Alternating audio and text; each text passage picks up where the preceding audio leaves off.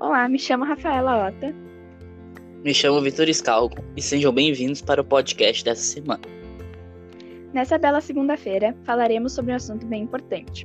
E o podcast será em cima da seguinte pergunta: O Brasil tem partidos políticos demais? Vamos começar explicando o que são os partidos políticos e para que eles servem, para deixar todos vocês situados na nossa discussão. Os partidos políticos servem para representar os cidadãos e assim garantir que o sistema de democracia representativa seja respeitado.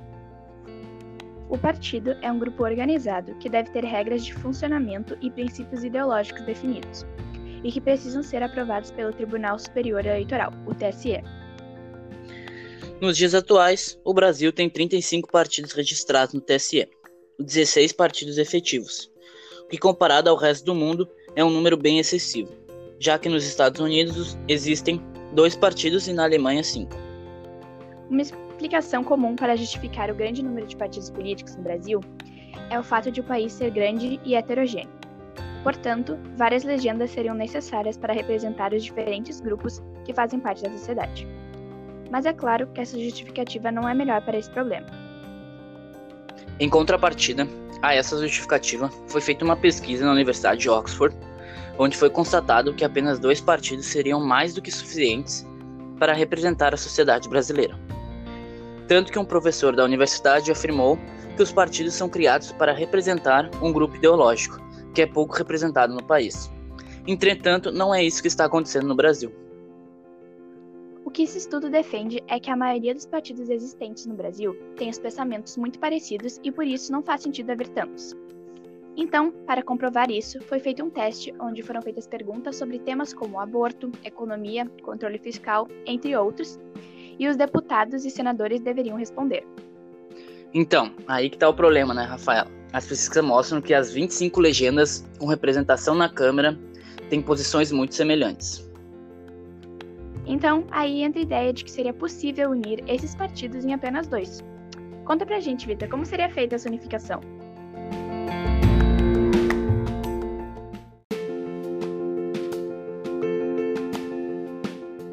Certo, Rafaela. Eles seriam feitos da seguinte forma: um de centro-direita, composto pelo chamado Centrão, além do PP, PSDB e MDB, e outro de centro-esquerda, formados por partidos como PT, PCdoB e PDT.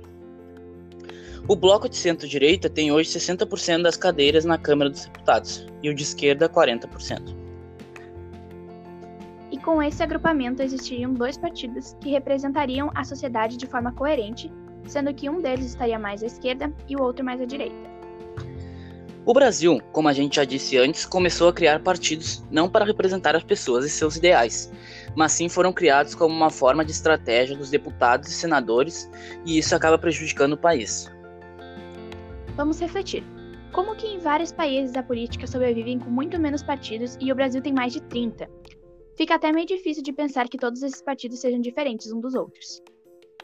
Claro que isso não quer dizer que o Brasil necessita que existam apenas dois partidos, mas mostra que essa quantidade extrema de partidos é totalmente desnecessária. Afinal, muitos partidos acabam se tornando uma bagunça. É claro que precisamos ter opções na hora de realizar nosso voto, mas é que precisam ser tantas, até porque às vezes muito se torna muito, se torna pouco.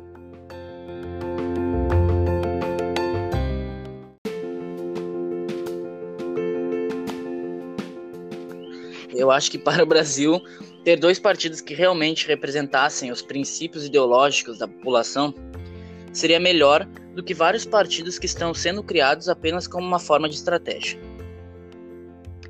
O grande número de partidos é um dos fatores que explica a enorme turbulência que se abateu sobre o sistema presidencialista brasileiro.